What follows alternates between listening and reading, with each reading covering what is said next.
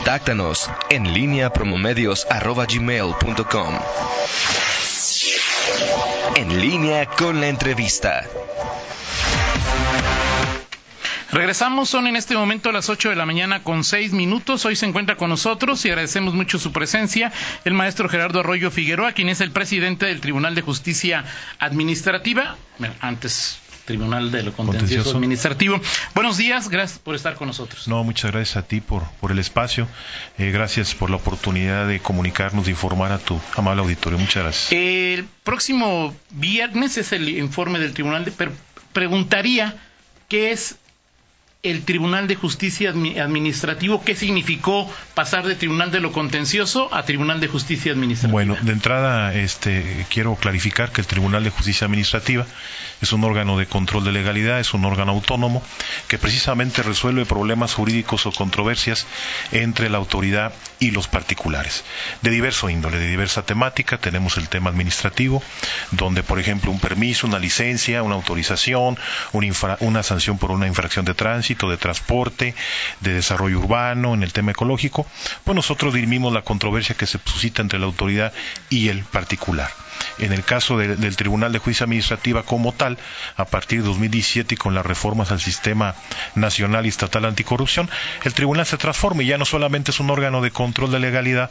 que dirime estas controversias, sino también es un órgano que sanciona por faltas administrativas graves a servidores públicos y a particulares. Ese es, la gran, es el gran cambio sustantivo, más allá que la propia denominación, el tribunal en realidad tiene más de 32 años este, de impartir justicia administrativa en Guanajuato, de los órganos más longevos en esta materia, pero el cambio sustantivo más allá, insisto, de la denominación es estas nuevas competencias que nos dan eh, como atribución sanción por falta administrativa grave. Ahora, eh, una persona, un, ciudadano común y corriente puede presentar una denuncia ante el Tribunal de Justicia Administrativa o el Tribunal trabaja en base a resoluciones hechas por, eh, por autoridades. Es correcto. Nosotros en, realidad tomamos los insumos, lo que llamamos un informe de presunta responsabilidad, sustanciado en una Contraloría Municipal o en un órgano de control del Estado o en la propia Auditoría Superior. Ese es el insumo para que nosotros como órgano resolutor, aquí clarifico, nosotros no somos un órgano auditor, somos un órgano resolutor, en base a esos elementos probatorios nosotros impongamos en su caso una sanción. Aquí quiero también eh, comentar que como Tribunal de Justicia Administrativa fuimos, fuimos el primer tribunal local en el país que impuso una sanción por falta administrativa grave a un servidor público, que quedó firme, o sea, se confirmó en todas las instancias y también somos el primer tribunal que impuso una sanción a una persona moral, en este caso pues un particular. Eh, Gerardo Arroyo Figueroa, presidente del Tribunal de Justicia Administrativo, ¿cuál es la relación de, este, de este organismo, de este órgano con el sistema estatal anticorrupción? Nosotros formamos parte del Comité Coordinador del Sistema Estatal Anticorrupción, que recordemos es un organismo colegiado que su función prioritariamente es generar políticas públicas en materia anticorrupción y desde luego recomendaciones no vinculantes a las autoridades. Nosotros formamos parte como eh, miembro pues de este comité coordinador, pero aunado a ello, nuestras atribuciones como órgano resolutor sancionador pues son independientes del propio comité coordinador y las desplegamos en función, decíamos, de los insumos, de los elementos que nos proporcionan los órganos de control. Ahora, en este, en este informe que dará el Tribunal de Justicia Administrativa, ¿qué, qué, qué, es lo más destacado que se ha hecho en este 2019, el primer año en que, en que estás al frente de, es correcto, muchas gracias. Sí, nosotros como tribunal eh, puedo destacar el crecimiento exponencial que hemos tenido en, la, en las demandas. Este año que estamos informando hay un crecimiento respecto al 2018 de aproximadamente el 13% pero no solamente es eh, cuántas demandas entran al tribunal, sino cómo se resuelve, qué resultados se obtienen. Y entonces ahí estamos muy satisfechos porque aproximadamente el 75% de las resoluciones que, produce el tribunal son favorables al particular. Eh, eso también hay que, hay que destacarlo. Este año también fue un año atípico porque aparte de que tuvimos un crecimiento exponencial en asuntos, que esto ha sido ya una constante en el tribunal, nuestra proyección eh, de crecimiento ha sido, ha sido uniforme, ha sido homogénea, ha sido constante pero también este año se implementó desde hace ya algún tiempo el juicio de nulidad y este año ha sido el año que más crecimiento ha tenido el juicio de nulidad en línea es decir, online, todo vía remota.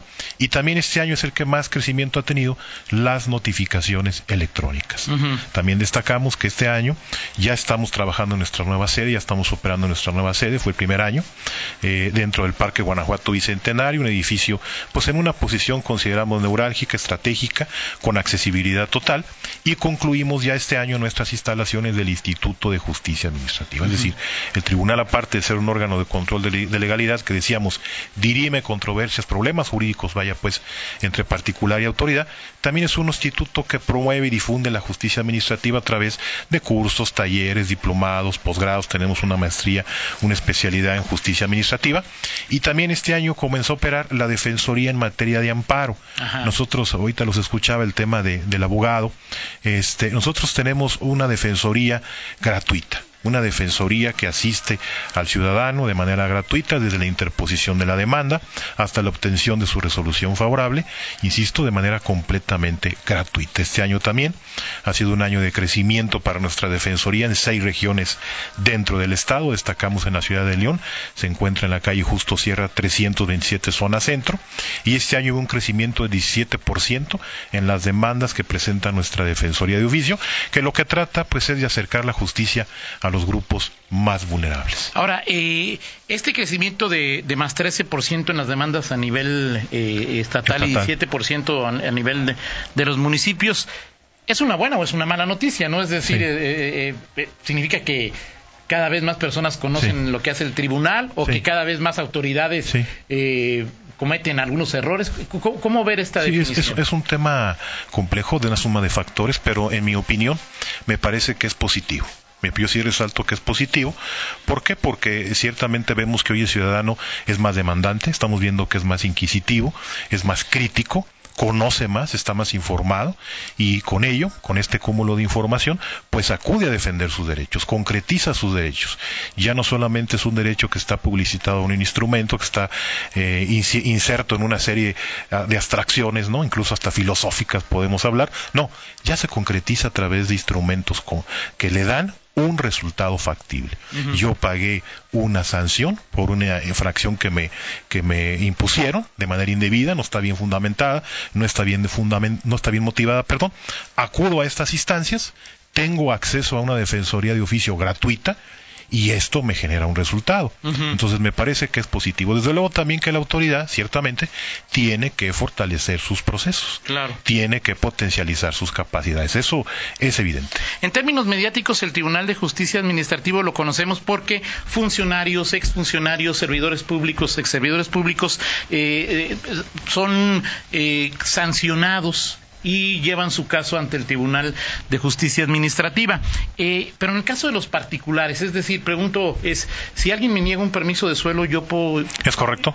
Definitivamente, eh, nosotros cuando vamos ante la autoridad a solicitar un permiso, una autorización, una licencia, una concesión, eh, hablamos en cualquier tema, eh, hablamos, hablamos de tema de transporte en el caso de concesiones, decíamos desarrollo urbano, decíamos licencia de funcionamiento ambiental, de competencia municipal y estatal. Nosotros no estamos conforme con la decisión autoritaria. ¿Por qué? Porque consideramos que la autoridad apreció incorrectamente los hechos. Consideramos que la autoridad no me está aplicando de manera debida la norma y entonces acudimos ante instancias como el Tribunal de Justicia Administrativa a hacer valer nuestro derecho, a obtener la nulidad del acto pero aquí también quiero destacar, no solamente es que se nulifique el acto, sino obtener un reconocimiento de mi derecho y de una condena a la autoridad para que cumpla y me entregue el permiso, me entregue la licencia, me dé la autorización que indebidamente me negó. En el caso administrativo o en el caso fiscal, la determinación de un crédito fiscal, por ejemplo, el tema predial, que ahorita viene ya eh, en los primeros años eh, este tema, que va a estar muy, muy en boga, pues, el tema de una determinación de un crédito fiscal en el impuesto predial que fue indebidamente determinado por un avalúo que no fue correctamente realizado, desde luego que es impugnable y me puede incluso derivar en una devolución de la contribución pagada. Ahora yo, vamos con ese supuesto, eso sucede, me dicen tiene que pagar tanto, yo entonces tomo la resolución de la autoridad municipal, puedo acudir ante el defensor de oficio para yo no gastar en, en eh, y aquí voy a justo cierrar en el caso de León, le expongo mi caso al defensor de oficio del tribunal y él entonces se encargaría en caso de que encuentre los parámetros suficientes para seguir con el caso, ante, me lo hacen gratis. Así es.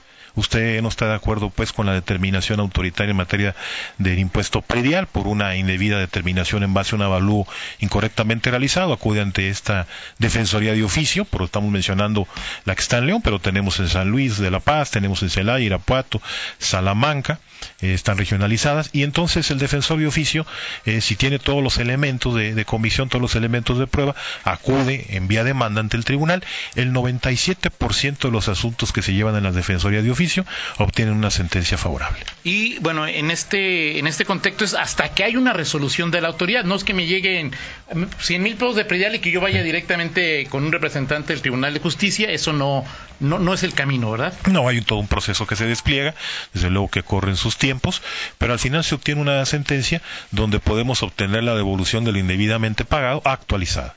Sí. actualizada. Eh, el presidente del Colegio de Abogados, Marcelino Trejo, saluda y felicita al Muchas presidente gracias. Gerardo por su buen trabajo al frente del tribunal. Eh, ahora, por eh, el, el, el, espíritu de la norma, como dirían los, los abogados de... Sí. Antes escuchábamos que un funcionario público o un miembro de un ayuntamiento era sancionado precisamente por el cabildo y Sí. después, si quería recurrir, lo hacía ante el Tribunal de Justicia Administrativa. Ahora, nos, en esta reforma que platicas, Gerardo, es directamente la Contraloría eh, establece un caso Sí. y lo lleva al- ante el Tribunal de Justicia Administrativa para que él sea quien determine si hay sanción o si no hay sanción. Es correcto. Los órganos de control, llamamos Contralorías a nivel municipal, Secretaría de Transparencia y Rendición de Cuentas en el Estado, Auditoría Superior, pues llevan a cabo, despliegan sus investigaciones, sus indagatorias, sus auditorías, derivado de incluso de denuncias, y con esos elementos acuden, pues, eh, vía informe al tribunal para que éste resuelva sobre una eventual sanción. Ese es cuando nosotros actuamos como autoridad resolutora pero también nosotros conocemos de las sanciones impuestas por faltas administrativas no graves, que es así, las imponen las Contralorías, y entonces el, el, el imputado, pues, acude con nosotros vía juicio de nulidad para tratar de revocar esa sanción. Es decir, tenemos una, digamos, una, una dualidad ahí, ¿va? Somos por un lado resolutores de sanción por falta administrativa grave, pero también conocemos de faltas no graves. Ahora, cuando son una, una, una actividad que resuelve, ¿ante quién recurrir si a alguien no le gustó la decisión del Tribunal de Justicia? A los tribunales federales. Ok, ahí es ya. directamente a los tribunales federales. Ahora, este, esta nueva carga de trabajo se ha impactado. ¿Cuántos magistrados hay? ¿Cuatro, Cinco, cinco? cinco magistrados, cuatro de sala ordinaria y un magistrado de sala especializada precisamente en materia de combate a la corrupción. Ahora, es, les ha incrementado el trabajo, eh, ha sido una experiencia importante, ha valido la pena esta modificación a la norma para que sea tribunal. Sí, nosotros consideramos que sí, digo, el, el, sistema me parece que habría que valorarlo, habría que desde luego ponderarlo, pero partiendo de, la premisa de que se inicia en 2017 y que desde luego es una herramienta más ante, ante un flagelo, ante un problema público que tiene muchas aristas como es el combate a la corrupción. Sí ha funcionado porque la mayoría de, de, de faltas graves que a nosotros nos presentan han ocurrido sanción. Caso distinto, las faltas no graves en el esquema anterior, pues la mayoría eh, se decretaba su nulidad en el, en, el, en el órgano resolutor, en el órgano jurisdiccional, por diversas circunstancias y razones. Bueno, pues no había elementos de convicción, no había elementos probatorios, había una debida fundamentación o motivación, en fin, una serie de circunstancias que impedían pues sancionar a, a estos tipos de conductas totalmente reprochables. Finalmente, ¿por qué es importante que los leoneses, los guanajuatenses comunes y corrientes que no trabajamos en una, eh, conozcamos lo que hace el Tribunal de Justicia Administrativa y, y que estemos enterados sí. de lo que se dará en este informe anual? Sí, muchas gracias. Nosotros en realidad prestamos un servicio público, un servicio público nosotros consideramos fundamental, que es el servicio público de impartición de justicia. Eh, este servicio público que se presta como de manera uniforme, de manera homogénea y que además está sustentado en un, en un derecho humano, precisamente hoy que, estamos conmemorando el Día de los Derechos Humanos, un derecho humano que se llama el acceso a la justicia. Entonces es importante que los ciudadanos eh, acudan a estas instancias a defender sus derechos.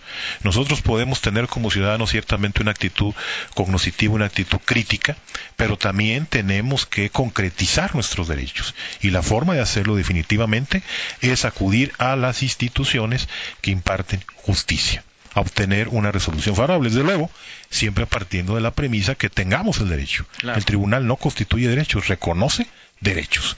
Esto es importante, siempre actuar pues en, en, en, estos valores éticos, pero si nosotros tenemos un derecho que ha sido conculcado, que ha sido trastocado por la autoridad, tenemos que defendernos. Perfecto, pues muchas gracias al maestro Gerardo Arroyo no, Figueroa, presidente del eh, Tribunal de Justicia administrativa. Gracias. Muchas gracias a ustedes La por la primera vez, esperamos que no sea No, estamos a sus órdenes. Gracias. Muchas gracias. Vamos a una pausa y regresamos. En línea con Toño Rocha. Síguenos en Twitter, arroba Antonio Rocha P y arroba guion bajo en línea.